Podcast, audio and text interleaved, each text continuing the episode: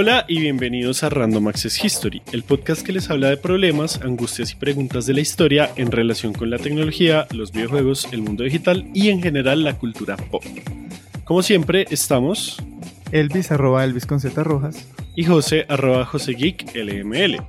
Estamos en redes como arroba podcast RAH y nos pueden escuchar en todas las aplicaciones de podcast. Recuerden que en nuestro Patreon pueden apoyarnos con un dólar mensual para recibir un montón de beneficios y así nos ayudan un montón. En este episodio vamos a hablar sobre monarquías en la ficción con nuestras queridas amigas de It's Cheesy Like a Cliché. ¿De qué vamos a hablar hoy, Elvis? Bueno, antes de que empecemos a pues, con, el tema que tenemos para hoy. Primero, presentarles a Daily, Mariana y Manuela, que son nuestras super invitadas. Chicas, ¿cómo están? Gracias. Gracias por tenernos en su podcast. un placer para nosotros. Pueden, pueden decir su nombre cada una para como, como si fueran un Pokémon para que las identifiquen. Porque bueno, igual pues no sé si mucha gente identifica a Elvis y a José, pero... Yo soy Daily. Yo soy Manuela. Hola, yo soy Mariana. Ok, gracias. Hoy vamos a, hablar sobre las monarquías en la historia y cómo éstas se representan en las obras de ficción, ya sean series, películas, videojuegos, lo que sea. Entonces vamos a analizar ese contexto de las monarquías haciendo un paralelismo con estas obras. Esto van a ser dos episodios, uno que lo están escuchando en este momento, otro que va a ser publicado en el feed de It's Cheesy Like a Cliché pero para ambos es necesario que hablemos un poco de monarquías en la historia de la humanidad.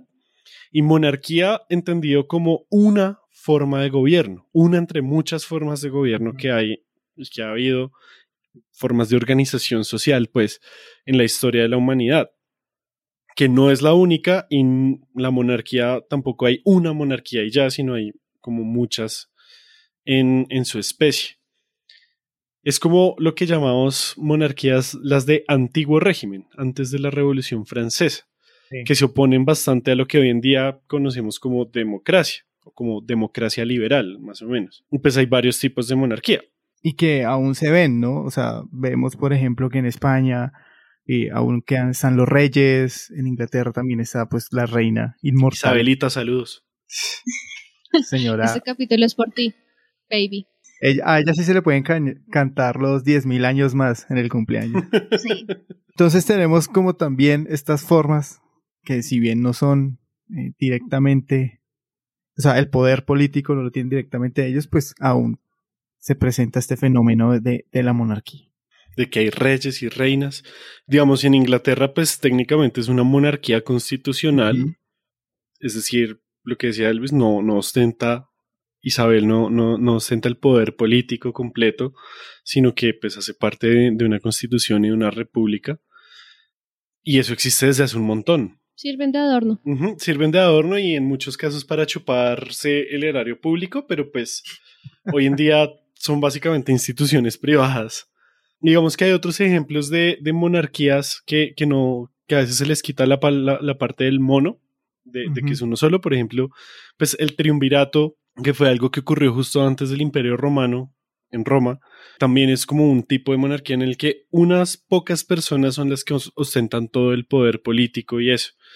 O incluso la aristocracia también, que pues es un grupo de personas de élite las que gobiernan a mí me parece también importante resaltar eso, pues que monarquías hay varias en su tipo, hay monarquías absolutas, digamos, algunos países de Oriente Medio son monarquías y no son monarquías tan constitucionales, sino son como literal la monarquía y hay, hay, un, hay un monarca que no siempre es un rey, pueden tener dos nombres y son los que dicen que se hace, son básicamente las tres ramas del Estado en una sola cosa. Sí, enfocadas en una sola persona. Y pues que obviamente no es lo mismo que algo sea, que, que, un Estado sea monárquico, que una sociedad sea una monarquía, a el sistema económico, aunque históricamente estén relacionados, digamos, un poco repúblicas liberales con ciertas fases del capitalismo, pues no, no, es, no necesariamente es lo mismo, ¿sí? No, o sea, que haya monarquía no, no quiere decir que haya un sistema económico particular. Bueno, si ya empezamos con un origen histórico, como de hecho investigando para esto había muchos videos que decían como el origen de las monarquías, la, la primera monarquía del mundo. Es muy extraño, pero pues es de larguísima duración. O sea, podemos encontrar que esta forma de gobierno pues data desde siquiera algunos imperios sumerios, desde el, la civilización egipcia. Lo que muchas veces se llamaría como el inicio de la historia, ¿no? Porque están más o menos también desde que la historia se ha escrito, ¿sí? Desde que hay como registro escrito por allá en Sumeria, incluso antes. Desde los vestigios mismos de la historia se encuentra la monarquía. Eso explica por qué estamos como tan obsesionados con los reyes y con toda esta vuelta, ¿no? Siempre ha estado con nosotros. Exacto, siempre, digamos que en buena parte de, la historia de la humanidad, que es desde que comenzamos a, a, escribir, pues ha habido monarquías de un tipo u otro, o sea, desde hace miles de años hay monarcas y hay al menos algo que podría llegar a ser parecido a una monarquía. Y esto yo lo veo es acordándome por allá mis clases de historia antigua, el, el origen como histórico estructural de esto es la división del trabajo, cuando ya las bandas de cazadores y recolectores se empiezan a, a sedentarizar y a, a, pues, a trabajar la tierra, empiezan a acumular excedentes de alimentos y eso permite que se divida más el trabajo, entonces hay gente que no se dedica todo el día simplemente a cazar y a recolectar, sino que con el excedente agrario pues podía haber gente que se dedicaba 100% a las artesanías o que se dedicaban a otras cosas. Y esas personas específicamente los que se dedicaban a la parte, digamos, más religiosa, fueron los que empezaron como a, organizar. No, no, sé si se acuerdan de ese capítulo de Rick and Morty en el que es el episodio La Purga de Rick and Morty, que al final, después de, de, la purga, dicen como... I need food. Who's got food for that guy? I do, but this is for me. Can't you make some more? Oh, sure. And while I'm making food for everyone, who takes care of my kids? I'll take care of your kids if I get some extra food for it. Extra food? Well, I'm not gonna do extra work if we all get the same. Y así llegan y siguen hablando y siguen hablando hasta que básicamente vuelven a, a, a lo mismo de antes. Es básicamente eso, como la, sociedad se va complejizando de forma que empieza a estratificarse al punto que llega una persona o un grupo de personas a estar por encima de los demás y se crean estamentos o se crean lo que llamamos como clases sociales, que no necesariamente son lo mismo, y ya la, sí, o sea, la historia ya de, de, análisis de materialismo histórico, más por el lado marxista de la historia, pues esto se puede, ya se nos pueden ir cinco horas de que alguien realmente nos explique cómo funcionan las clases sociales en la historia, pero es básicamente una estratificación de la sociedad en la que unas personas ostentan más poder y es un poder que básicamente venía de que recibían más excedentes de comida, ¿sí? Básicamente es eso. Who's gonna keep track of who gets how much food for how much work? Hello, I can do that. I'll keep track of everyone's food you know, in exchange for food. That's not a real job. Pero a veces también se da un liderazgo por mérito, es decir, llegaban a, a, la cima de la sociedad las personas que hacían mejor algo. Entonces, si en un pueblo de mil, dos mil personas había una familia específica que era muy buena con las artesanías, pues eso hacía que ganaran más renombre, que ganaran más comida, pues más dinero, digamos, y eventualmente podían llegar a la cima por mérito. ¿Qué pasa? Que pues en nuestros cerebros un poco menos, incluso los cerebros que tenemos hoy en día, pues, y pues esto es el ejemplo perfecto, son los delfines políticos, parece que uno cree que porque alguien es hijo de alguien, pues va a ser bueno en lo que hace su papá, ¿sí? Y eso, pues fíjense que existe desde, desde antes de la escritura. Entonces, esa, esa meritocracia se volvía hereditaria y eso causa que empiecen a haber como dinastías de personas que se creía que eran mejor que las demás, simplemente por el hecho de que su papá, su abuelo y su bisabuelo eran muy buenos en eso. Para mí es algo como sencillo, como uno dice como, ah, bueno, en un momento había gente que hacía mejor las cosas y se perpetuaron en ese poder que ganaron en algún momento y eso se dio gracias a que hubo un excedente de alimentos. Y ya, como esa es la historia de las monarquías, muchas gracias, los esperamos dentro de 15 días. Entonces, pasando ese origen histórico de las monarquías, en la antigua, pues como como bien lo decías, pues se ve por la acumulación. digamos que en la antigua Grecia y, y en Roma pues hay un único líder, en Grecia se llamaba como Anax o Basileos, y eh, digamos que la monarquía en, en la antigua Grecia surge en el periodo denominado como arcaico o eh, en, la, en el periodo de nacimiento, donde cada polis o cada ciudad pues era autónoma y tenía un basileo, que era como una especie de líder que manejaba el poder y la economía en la ciudad. Pero aquí hay algo interesante y es que el, el Wanax o el Anax era aquel líder que estaba por encima de los demás basileos. Entonces, por ejemplo, en la Iliada, Homero lo describe a Agamenón como un Anax. Y analizándolo, pues Agamenón era como el, el emperador o el líder supremo de todos estos eh, ejércitos que estaban con él y que intentaban pelear, ¿no? Y podría que, podría haber que habían algunos líderes o personas a cargo de otras ciudades, pero él estaba por encima de ellos. Entonces es muy interesante ver que esta organización griega pues tenía dos tipos de, monarcas. Bueno, en la antigua Roma, pues como sabemos, se dividían en... La población estaba dividida en tres, que eran los patricios o la clase dominante, los... Marica, qué pena. Yo duré todo un semestre viendo historia de Roma y de Grecia y yo en ningún momento me pude tomar en serio cuando, cuando el profesor decía los patricios porque me imaginaba a Patricio el de Bob Esponja. ¿Es el crustáceo cascarudo? No, es Patricio. Ya, qué pena, sí. Entonces, como sabemos, en la antigua Roma, la población se dividía en tres. Los patricios, estrella, que eran la clase dominante, los plebeyos, que son los pobres, libres con derechos, y los esclavos, que no eran ni libres ni tenían derechos. Pues aquí la monarquía era el rey, que compartía cierto poder divino, pero a diferencia de la griega, este era aconsejado por el Senado y un colegio sacerdotal. Obviamente el pueblo tenía que obedecer sí o sí su digamos que las decisiones que tomaban. Pero hay un cambio.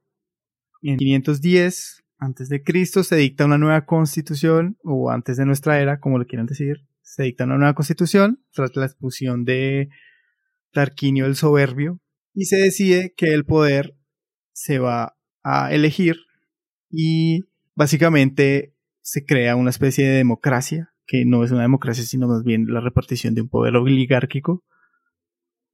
Pero pues a raíz de eso eh, es donde empezamos a ver estos emperadores. Listo. Esa básicamente es eh, la organización del mundo occidental. Sé que hay califatos, hay en, en, en Egipto también. En Egipto, en Hay una Asiria, Babilonia, hay una cantidad- en Uruk.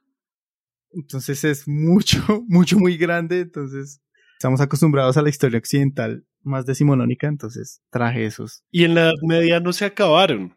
No. Es que, eso- o sea, a mí lo que me parece más, más loco es que monarquías en serio, como, como institución, así hayan cambiado como cómo se dividía el poder, quiénes eran los que estaban como ungidos de ese poder, han continuado. Entonces, en la, en la Edad Media, pues estuvo obviamente enmarcado por el feudalismo, que digamos que es el resultado de lo que pasó en Occidente también, en la Europa occidental, con la caída del Imperio Romano de Occidente. Y es básicamente esa apropiación del exceso de la producción rural por parte de una clase señorial, que en este caso era el clero y los nobles, como esas familias que quedaron también de por ahí, o los que se acomodaron también en el poder.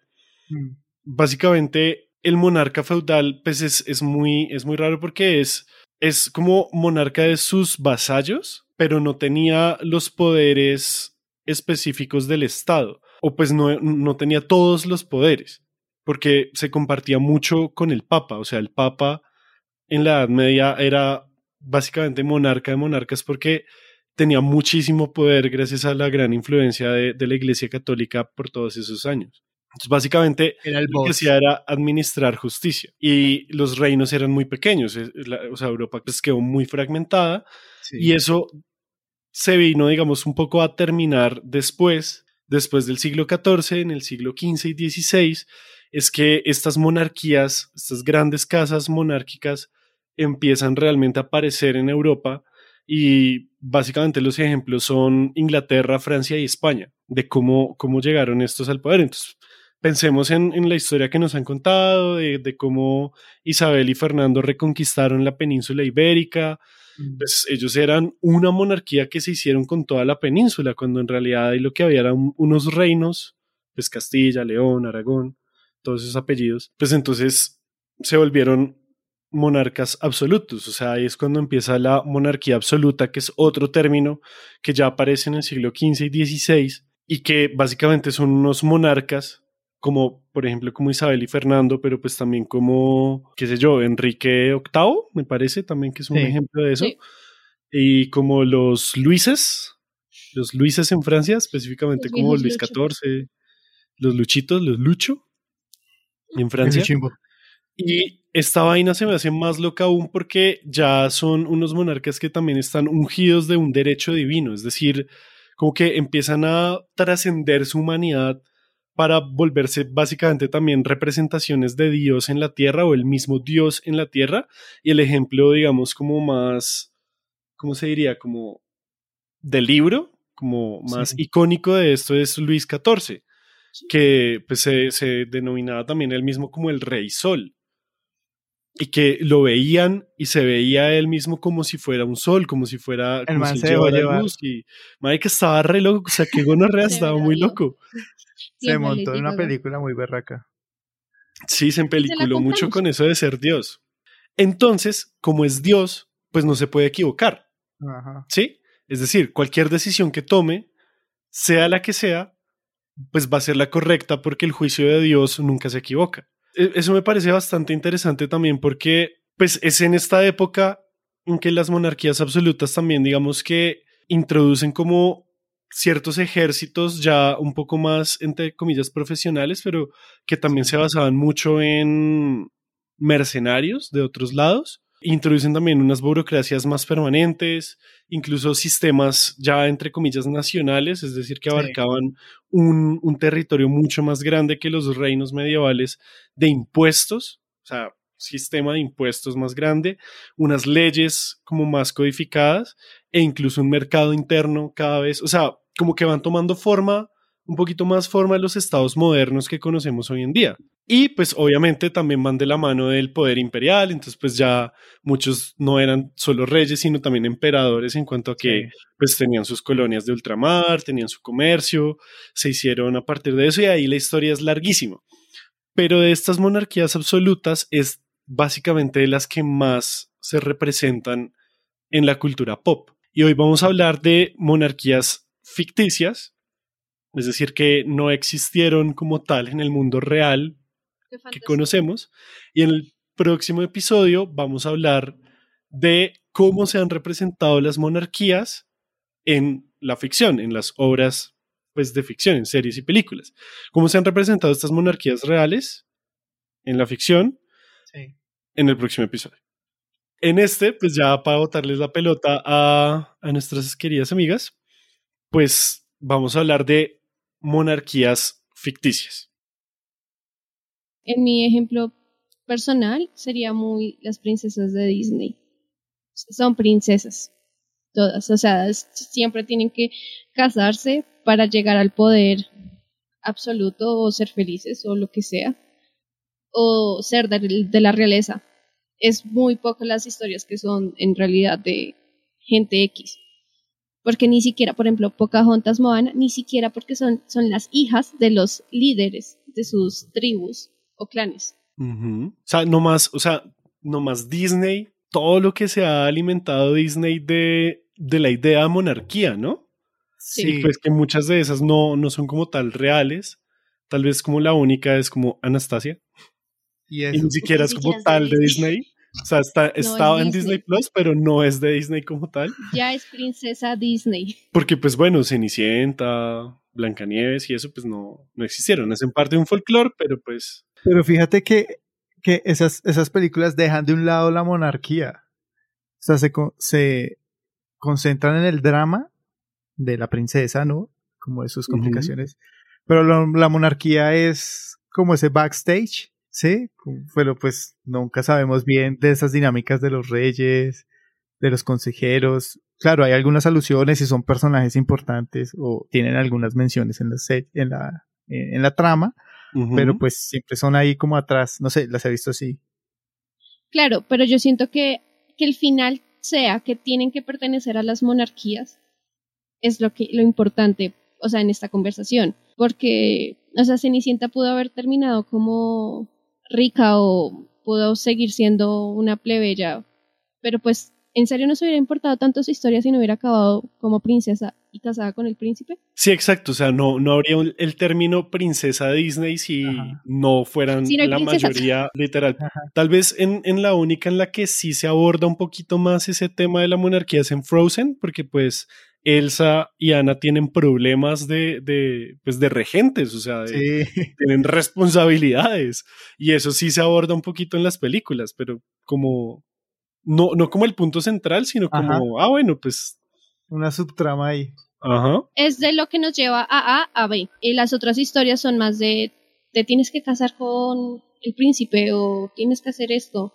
Es más de cómo una princesa tiene que actuar y pues es totalmente entendible pues la visión machista que se tenían en los años 20 y 50. Pero ahorita que sigan con eso, que es muy interesante como siempre estamos muy siempre algo tiene que acabar con que es importante.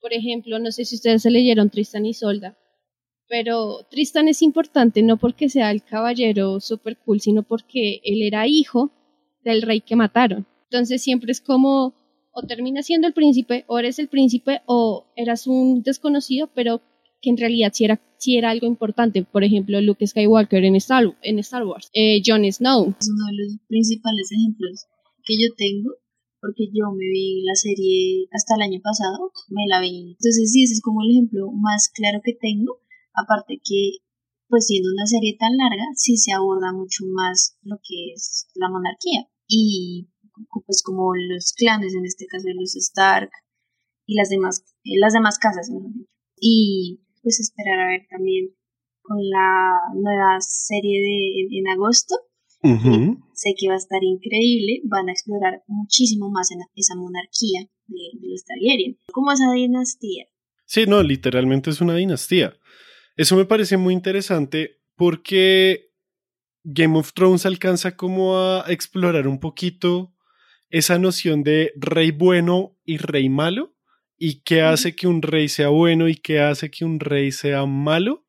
Y estoy poniendo el bueno y el malo como entre muchas comillas porque porque bueno, yo tengo mis problemas con, las monarquías, pero a mí me parece que en la mayoría de, monarquías ficticias, o en muchos ejemplos, en alarmantemente muchos ejemplos, la no, se cuestiona la monarquía, es decir, muchas veces el héroe está destinado a ser rey por X o Y razón, por ejemplo Aragorn en El Señor de los Anillos, pero nunca se cuestiona por qué hay una monarquía, ¿sí? Y normalmente hay una noción de el rey es bueno y hay un tipo de reyes y de reinas que son inherentemente buenos y que las, las tramas los presentan como, como sí, como son buenos porque tratan bien a la gente, pero no se está viendo que realmente ellos están en el poder es porque hay un montón de siervos que trabajan la tierra de sol a sol para mantener la monarquía. Pero a la vez también está la noción de tiranía, como por el otro lado, ¿no?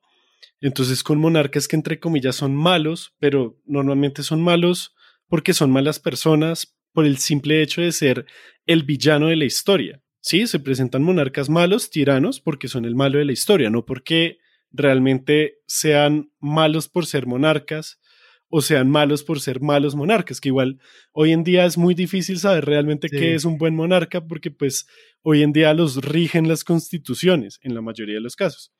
Entonces, y eso, por ejemplo, me lleva a, pues, a, la independencia de Colombia y de Latinoamérica cuando decían viva el rey, abajo el mal gobierno. Eso me, resuena mucho con estas obras de ficción, con monarquías ficticias, por ejemplo, con Game of Thrones. ¿Qué pasaría si en serio, en vez de decir King in the North, hubieran dicho viva el rey, abajo el mal gobierno? O sea, viva, viva Daenerys, abajo el mal gobierno. Queremos un rey, pero queremos un buen gobierno con ese rey, no sé. Sí, es que eh, esa parte, por ejemplo, es, muy interesante ver. Cuando yo veía películas o, series que hablaban sobre eso, vuelvo y digo, ¿no? Los conflictos entre las personas. Obviamente, pues es la, lo que van a vender, ¿no? Pero siento que se ha romantizado mucho y sobre todo con los escritos del siglo XIX sobre los reyes y como estas grandes tragedias de Shakespeare, pues han vuelto a que las monarquías estaban envueltas en una serie de, de vaivenes, de, de suplicios, de conspiraciones, y puede que sí, pero pues también había todo un ejercicio político detrás. Uno para mantener ese, esa monarquía absoluta, para mantener a estos nobles dentro del poder que estaban ejerciendo. Y esto no se ve reflejado en, en, las series. Por ejemplo, en Game of Thrones, un profesor decía que es que así era la época medieval. Obviamente él no era medievalista, él no tenía grandes conocimientos de la Edad Media, pero pues para él estaba representado pues todas las obras que él había leído. Sería muy interesante analizar cuál sería el papel de un intelectual basándose en, en una investigación histórica. Lo matan. pues algo que quería resaltar de esto es que pues obviamente para crear monarquías ficticias pues tienen que pues, salir de las reales, ¿no? Entonces, pues a mí me flasheó re fuerte cuando me di cuenta que Game of Thrones está muy inspirada en la guerra de, los, de las rosas, que fue la guerra entre los Lancaster y los York, si no estoy mal. Sí. Entonces, pues bueno, que cada, que cada casa tenía eh, el, el logo, como se llame, era la rosa, el emblema. por eso la guerra de las rosas, eso, el emblema. Entonces, pues claro, es que cuando, dijo la marca, todo el sentido del mundo. El o sea, Game of Thrones hubiera terminado si pues hubieran creado una nueva casa entre, no sé, los Stark, pero, pero sí, no sé. Sí, a mí la verdad, Game of Thrones cuando uno se pone a pensarlo como como muestra la monarquía es muy interesante porque muestran primero el rey de Westeros, pues que eh, cuando comenzamos es Robert Baratheon, que usurpó el trono, o sea, en una guerra, o sea, llegó, digamos, entre comillas, legítimamente al poder, usurpado, o sea, bajándose al rey anterior. Sí. Literalmente. Y creó una nueva dinastía. Entonces ya tenemos como ese concepto de dinastías, de casas, de diferentes dinastías, de diferentes hijos, de los hijos, de los hijos. Muy chistoso también que, que sean tan endógamos, tanto los Targaryen como los Lannister. Pero también vemos otros tipos de gobierno. Tenemos a los, a los Khal en, en, del, del Dothraki, o sea, a Jason Momoa. Lo tenemos a él también. Y él no es como tal un rey, es un líder que se elige a punta de, de puño. O sea, está ahí porque es el más fuerte. Entonces ahí volvemos a lo que habíamos dicho de las monarquías antes de, que llegó básicamente por una meritocracia. Si a los Dothraki se les olvidara, o bueno, si los Dothraki empezaran a creer que el hijo de Caldrogo va a tener los mismos atributos de él solo por ser el hijo, sin que se los demuestre peleando contra todas las demás personas, pues ahí ya se crea una monarquía hereditaria. Y tenemos también el ejemplo de los salvajes, entre comillas, de los salvajes en el norte, al norte del muro, que tenían también un rey, pero que era un rey que ellos mismos habían elegido, porque fue el que los organizó y los unificó. Y además de eso tenemos todos los dramas de las casas y las familias, que son básicamente la corte real, y pues que eso realmente sucedía. Sí. Y ahí, viendo uno de los videos que ustedes nos mostraron, me di cuenta que los Stark son unas gonorreas, o sea, uno, uno, o sea, son los protagonistas, pero como nobles y como monarcas son unas gonorreas porque arman guerras a lo maldita sea, hacen que se muera su gente a lo maldita sea, declaran la independencia porque se les dio la puta gana. Porque se me canta el culo. Y porque no querían responderle a ciertos monarcas. Arman la chupame el culo porque quieren, porque son los protagonistas, porque son, porque son los nobles, los dueños de toda esa, toda esa gente. Se me hace chistoso que en el norte pues también haya como una vaina de lealtad, de, pues, de que los, los nobles menores, como los líderes de las familias del norte, digan como, no, no quiero pelear porque no sé qué y demás, pero igual los obligan, básicamente. Y ya para terminar lo de Game of Thrones, pues Daenerys al principio se presenta como, pues primero como el underdog, entonces uno dice como, ay, sí, qué chimba que ella sea reina, no sé qué, porque además, bueno, sí, se lo merece, porque es la familia, entonces ahí tenemos también una noción de, de sangre, no, no tanto de meritocracia, sino lo hereditario, que ella se merecía el trono por su sangre, porque era hija de, pues ella era una Targaryen, entonces se merecía porque, y ella lo dice varias veces al principio de la serie, como yo soy descendiente de fulanito y de sutanito y todos mis títulos y no sé qué, y me lo merezco porque soy la, la verga. Pero al principio de la serie también no la muestran como una monarca que va a ser, entre comillas, benevolente, inherentemente benevolente, porque muestran que hace cosas por el pueblo, ¿sí? O sea, la muestran como una persona amigable al pueblo y al final cómo subvertieron a ese personaje porque pues la vieja se, se, vuelve loca de poder. O sea, empieza a decir como quiero un guardia rudo y luego uno débil, uno rudo, débil, débil, rudo, débil, débil, débil, rudo. O sea, la vieja se, se vuelve loca y eso pues también es como, como pues la, la moraleja de el poder corrompe. Tal vez no lo hicieron de la mejor forma en cuanto a la escritura. Ajá. Pero pues el mensaje está ahí, el mensaje está en que pues el poder corrompe y, y solamente porque el hecho de que ella, entre comillas, sea la, la legítima soberana, o sea que técnicamente en papel ella debería ser la reina, no quiere decir que eso esté bien y que tener una monarquía sea bueno. Y ya, eso era lo que quería decir de Game of Thrones. Gracias por escuchar mi rant. O sea, a los Lannister siempre nos lo demostraron que eran unos hijos con todos, o sea, era por igual. Mientras que los Stark eran unos putos con los demás, con la familia, y no somos una familia, uy, unidos por siempre. Entonces, eso te hace sentir a ti como, ah, como, no sé, como la ternura, como, no, sí son buenas personas, pero pues lo que ustedes ya estaban diciendo como líderes, no lo eran. Y pues Daenerys, Emilia Clarke es divina, la amo, pero Bryce Savior all the way. En serio, yo no puedo soportar eso. Y otra cosa sobre el final de Game of Thrones, es que finalmente eligen a un rey por meritocracia. O sea, eligen a... No puedo creer que esto en serio haya pasado Bran Stark porque es el que más sabe. Y vale, listo. o sea, una gran historia. O sea, me parece interesante como todas las movidas que hicieron en cuanto a, a representar cómo funciona una monarquía es muy bacano porque se ven muchas cosas, muchas cosas. Y se habla de ciudades libres, se habla también de consejos de personas sabias, es decir, que no hay formas de organizarse que no son monarquía, sino que son otro tipo de cosas. Eso me parece muy interesante de, Game of Thrones y la verdad sí quiero ver cómo van a explorar eso también en, en la serie esta de los Targaryen. Al igual el final, o sea, sí, branquean el poder, pero ellos dicen, vamos a seguir eligiendo, o sea, ahí se acabó la monarquía. ¿No? La verdad no me acuerdo, yo para ese punto ya estaba tan desconectada de la serie que fue como, ah, como en mierda, hijo de putas.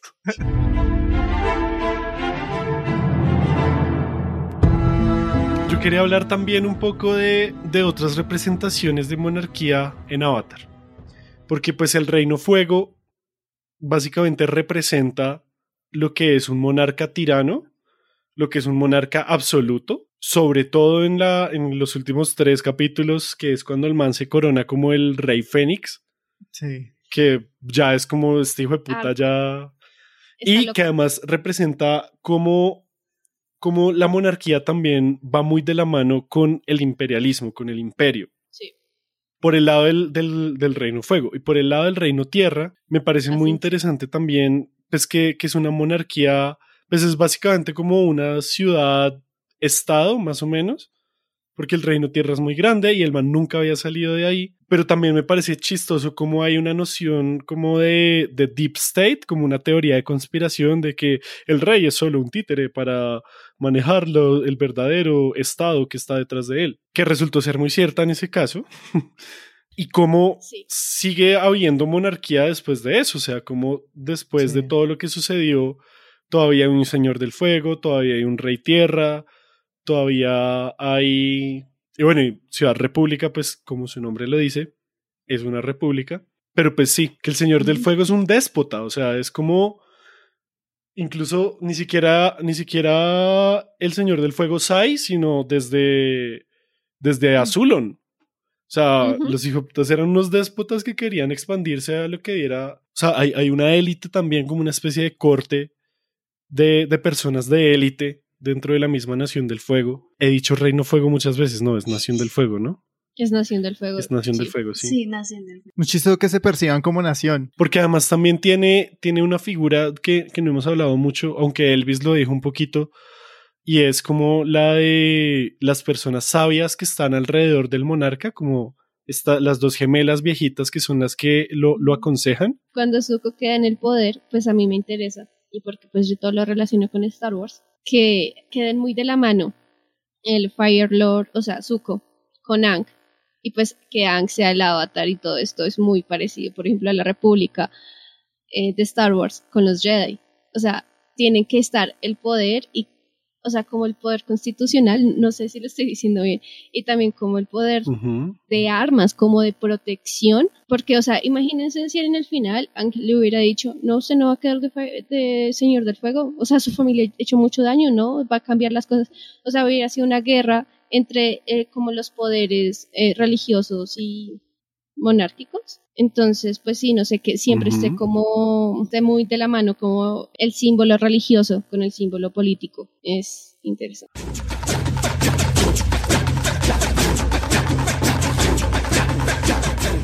Yo quería hablar también del Señor de los Anillos, como que lo tocamos muy por encima, pero es que igual el Señor de los Anillos es como fundamental en cuanto a, a fantasía y Parece, parece que Tolkien en serio no supiera cómo más organizar una sociedad si no era con monarquías, porque todos tienen monarquía. O sea, la, la historia de, Aragorn, que es como la principal, el retorno del rey, se llama el libro completamente, pues el man se asume que porque él es el rey legítimo va a ser un buen monarca.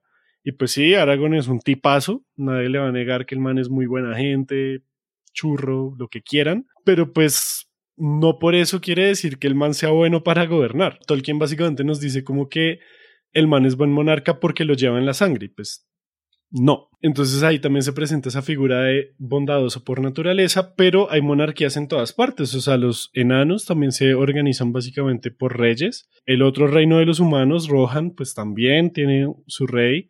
Incluso los malos tienen su propia monarquía, es decir, el, el, el líder de los Nazgûl es literalmente el, el, rey brujo, el Witch King. Los elfos creo que también tienen cierta monarquía, aunque no estoy 100% seguro.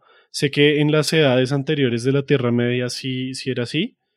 Y los únicos que no pues, son los hobbits, que son como... Existen. No jodidos hippies. Sí. Sí, básicamente. Eh, se me hace muy interesante eso y que también, o sea, no es solamente que en El Señor de los Anillos, sino en todo el mundo que creó Tolkien, todo se rige por monarquías y por monarquías hereditarias, básicamente. Con, con eso de que lo lleva en la sangre, y pues hablando de Tolkien, me hace pensar un poquito en Narnia, pues porque si es lo y Tolkien er, eran amigos, pues es que en Narnia la monarquía es extraña. porque sí. lo único requisito es ser un hijo de Adán y una hija de Eva. ¿sí? Entonces también se llevarían la sangre. O sea, sí, una vez que eres rey y reina de Narnia, de Narnia siempre serás rey y reina. Pero pues ya no pertenecen a ese mundo. Pero Narnia creo que es como más un contexto religioso. Sí, sí, ya veo esas similitudes, porque entonces se hace la similitud con Aslan y Jesús.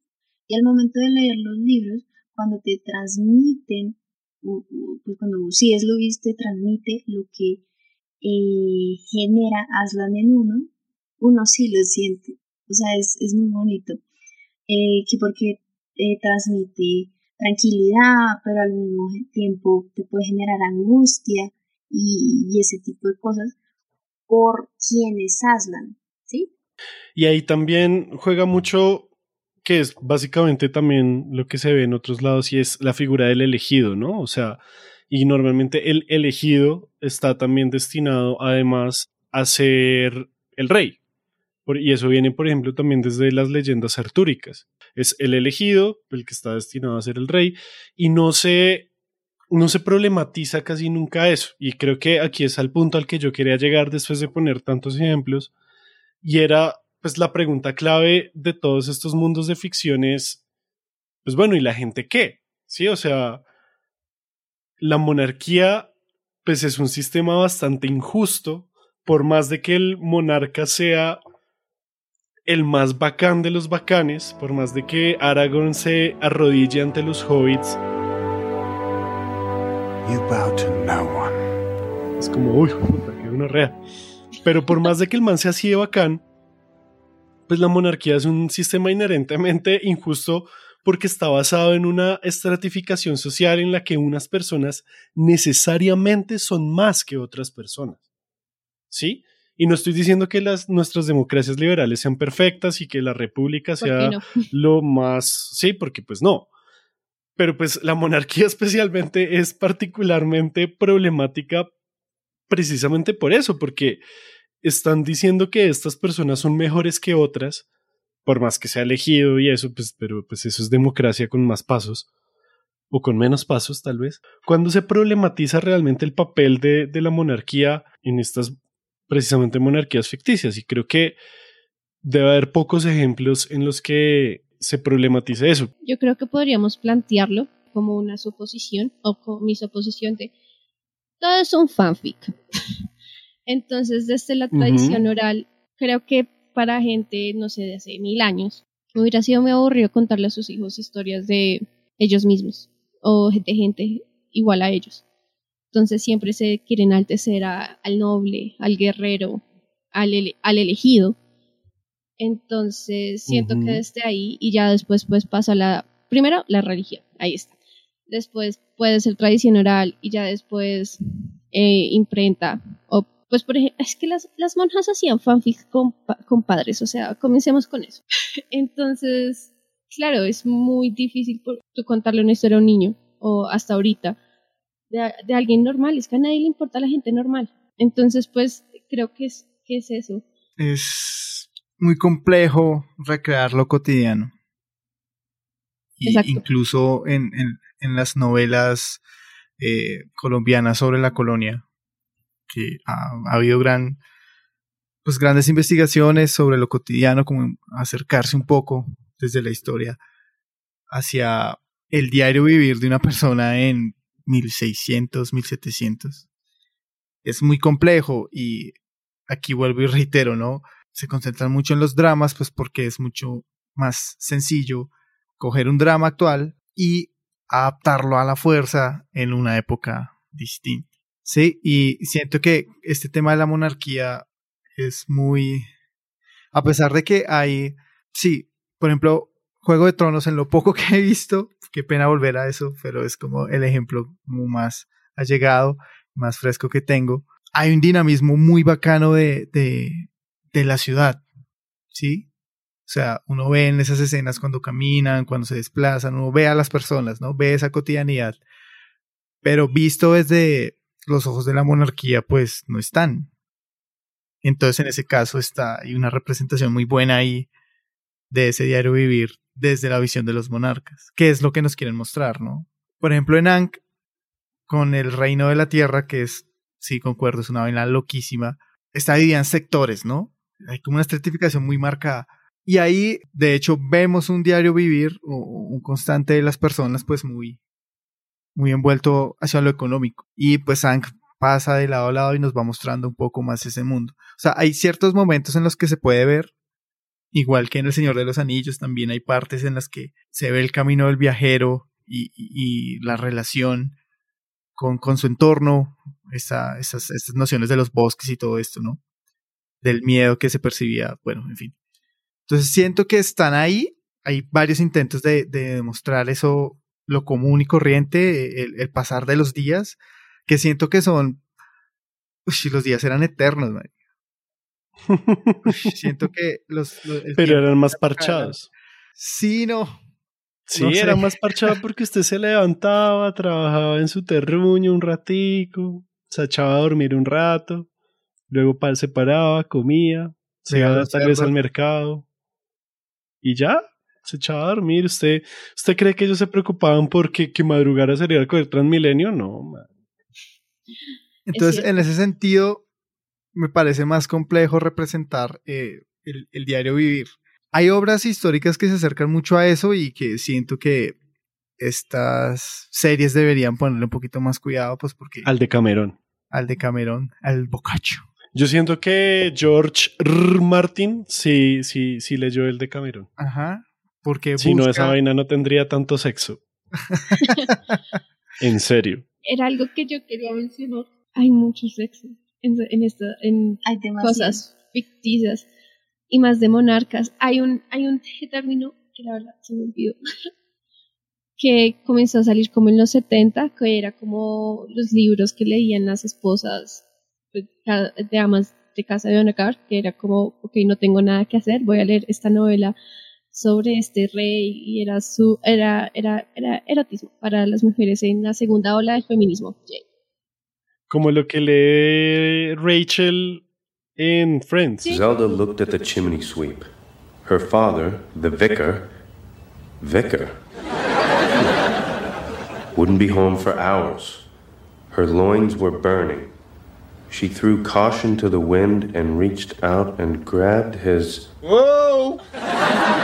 Pero volviendo un poquito al punto de lo que estaba diciendo Luz, en el libro 3 de Avatar, en el capítulo cuando ellos van a la aldea del fuego, porque siempre nos dicen, no, todos los de, los de la parte del fuego son malos y malos y... Son relleno.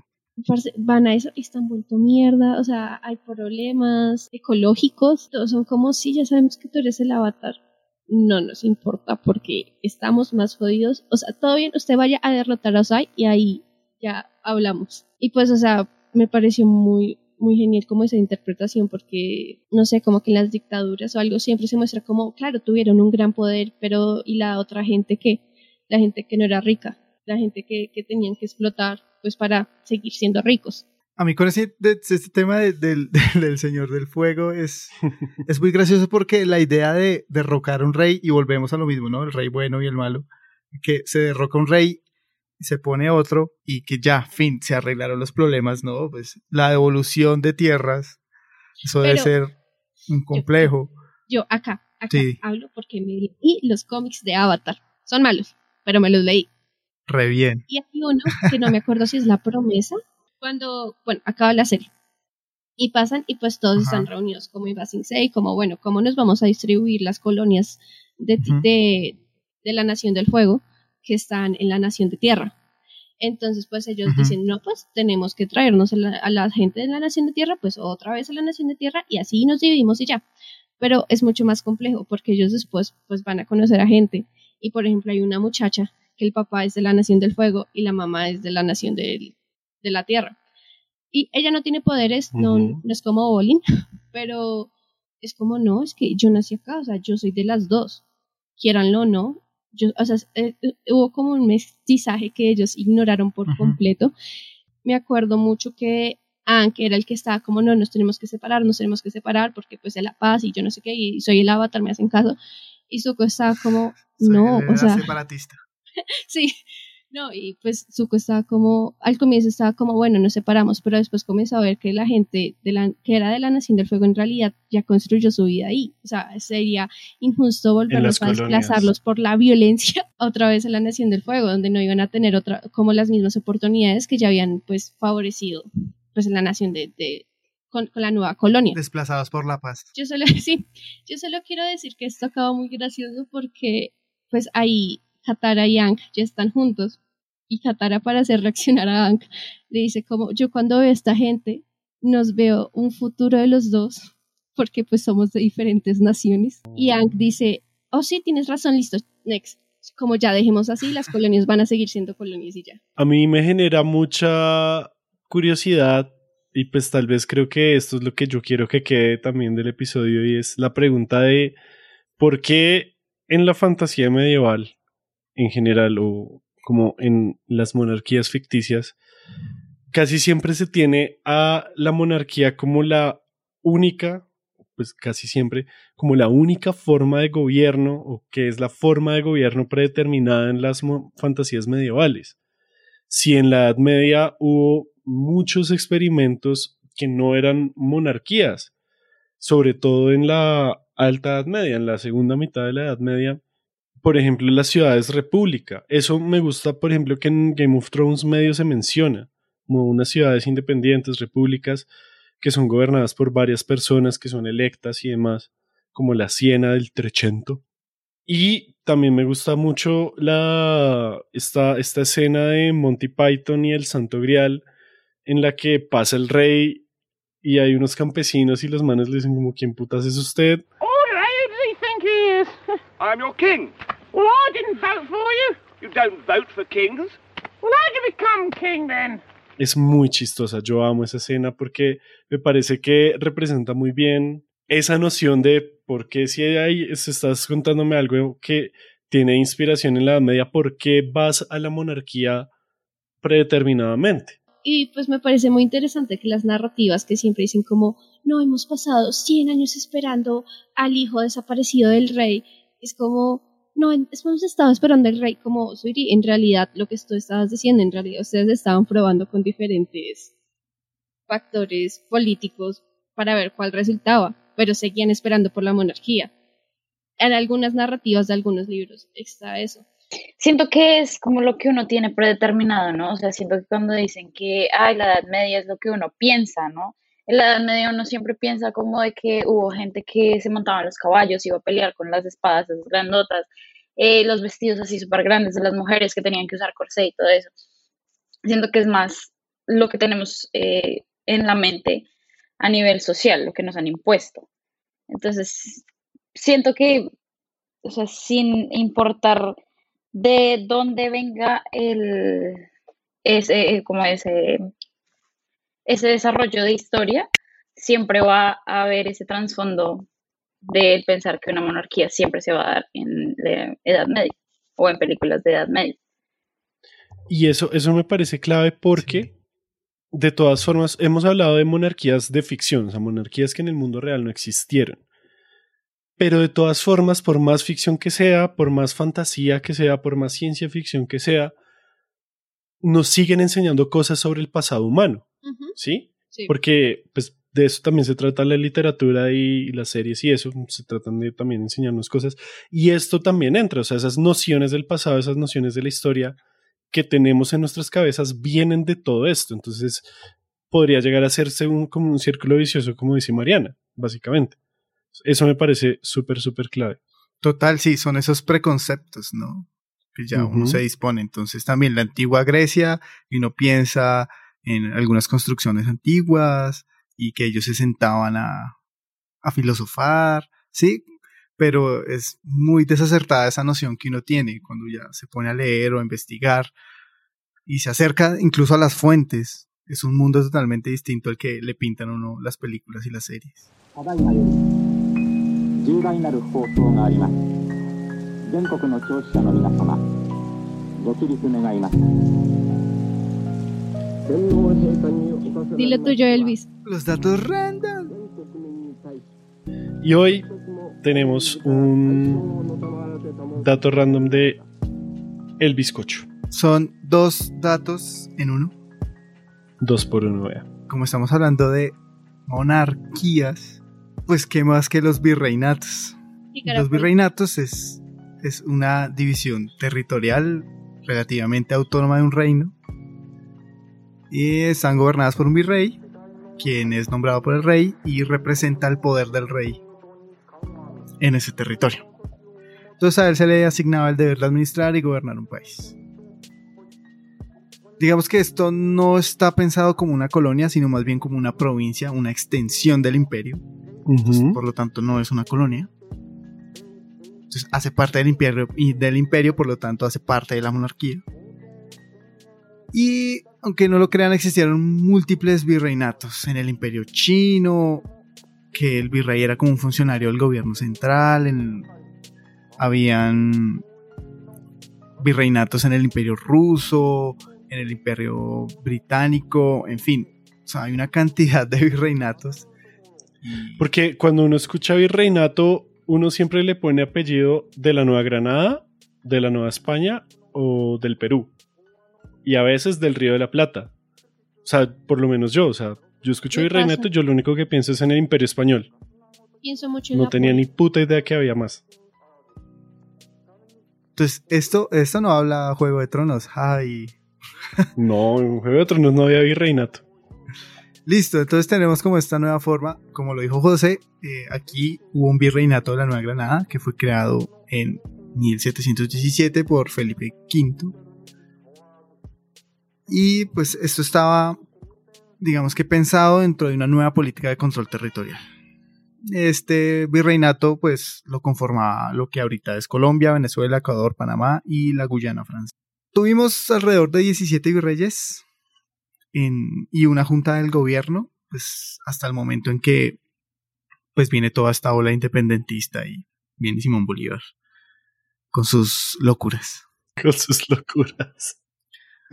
Dato random dentro del dato random. Un virrey llamado Juan de Torresar Díaz Pimienta, quien fue un brigadier de, del ejército real, caballero de la orden de Carlos III y gobernador de Cartagena en dos ocasiones, es designado en 1781 como virrey.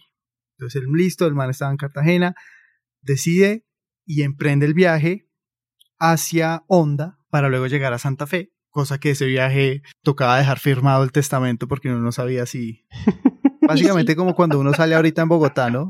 Toca dejar firmado algo porque uno no sabe si vuelve. Entonces se cuentan las calles. Es verdad.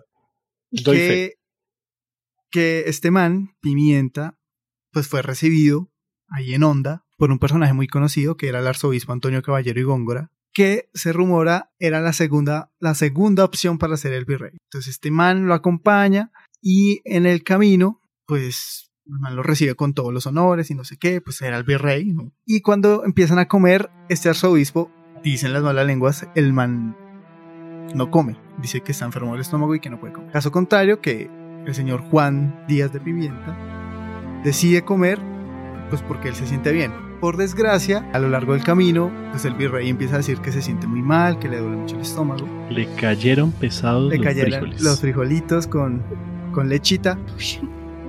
Muere el 11 de junio de 1782. Su causa, su causa oficial de muerte fue una infección que se cree pudo ser envenenado por el arzobispo.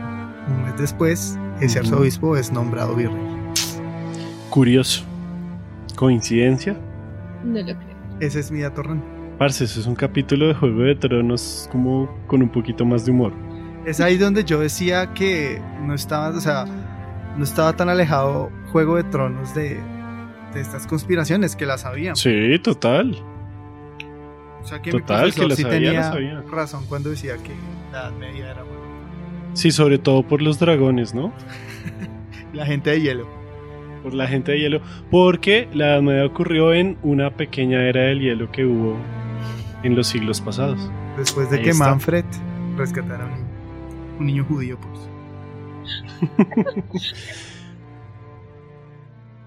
Bueno, y nuestras queridas invitadas tenían algo también para contarnos. No tiene tanta correlación con el capítulo, pero pues lo quería decir porque es la historia, es lo que más me gusta de estudiar música, es que todo lo veo como Girl y ya. Y sigo con mi vida. Entonces yo quería contar el triángulo amoroso romántico, es que el de Crepúsculo se queda en pañales, señores, se los juro.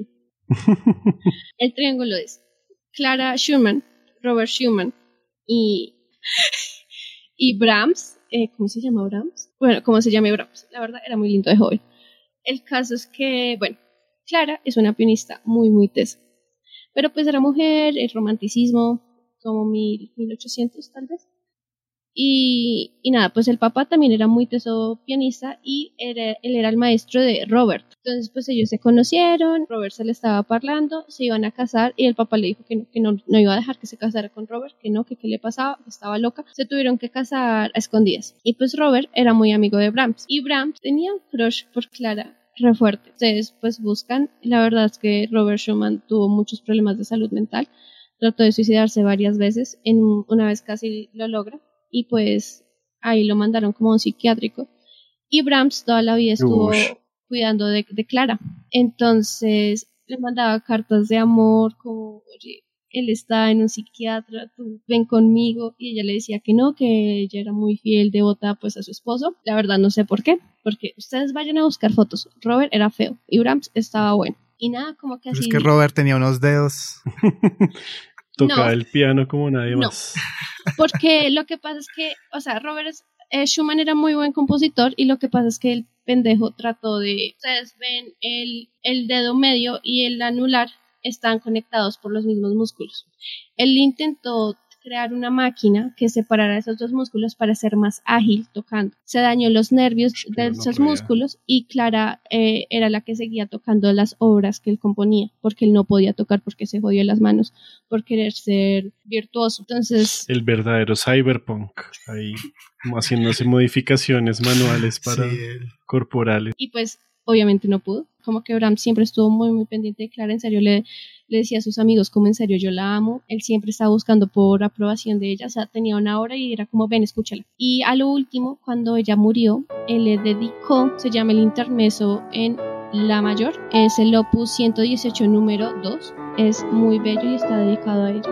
O sea, tiene, oh, eh, tiene muchas horas dedicadas a ella, pero esta fue porque, si no estoy mal, eh, porque ella se murió.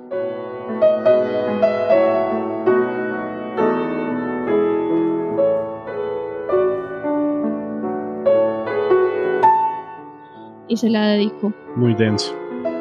Sí, o sea, es muy triste. Y pues también se dice, eh, Clara y Robert tenían como unos recopilatorios de los dos que decían como, ay, pues son los esposos músicos Yuppie. Pero la verdad es que se sospecha que muchas de las obras que dicen que son de Robert, en realidad son de Clara. Que él se las robaba. Ah, claro. Entonces, ese será mi dato. Vayan a escuchar a Clara y a Brahms. Vayan a escuchar también el eh, segundo, pues la segunda parte de este episodio cuando salga en el feed de It's Cheesy Like a Cliché para escucharlo todo sobre las monarquías reales que se han representado en la cultura pop, que es como todo lo contrario a lo que hablamos hoy. Sí, todo lo contrario, pero lo mismo. Y pues nada, muchas gracias por escuchar Random Access History. Si nos quieren apoyar más, lo mejor que pueden hacer es recomendar este podcast con sus amigos, colegas, familiares, monarcas y hasta con desconocidos. También pueden seguirnos en Facebook, Twitter e Instagram como arroba podcast de Random Access History. Además pueden unirse a nuestra comunidad de Discord para charlar y compartir memes. Y si quieren ayudarnos aún más, pueden apoyarnos monetariamente siendo nuestros mecenas en patreon.com Random Access History. Su apoyo nos ayuda a mejorar y a sostener este proyecto a lo largo del tiempo. Un agradecimiento especial a Sergio Tobar por su música y a It's Cheesy Like a Cliché por estar aquí. Muchas, muchísimas gracias. Gracias a usted por tenernos aquí. De nuevo, muchas gracias por escuchar y se despiden como siempre. Quien les habla Elvis, arroba Elvis con Z Rojas. Y José Nicolás Jaramillo, arroba José Geek LML en todas las plataformas.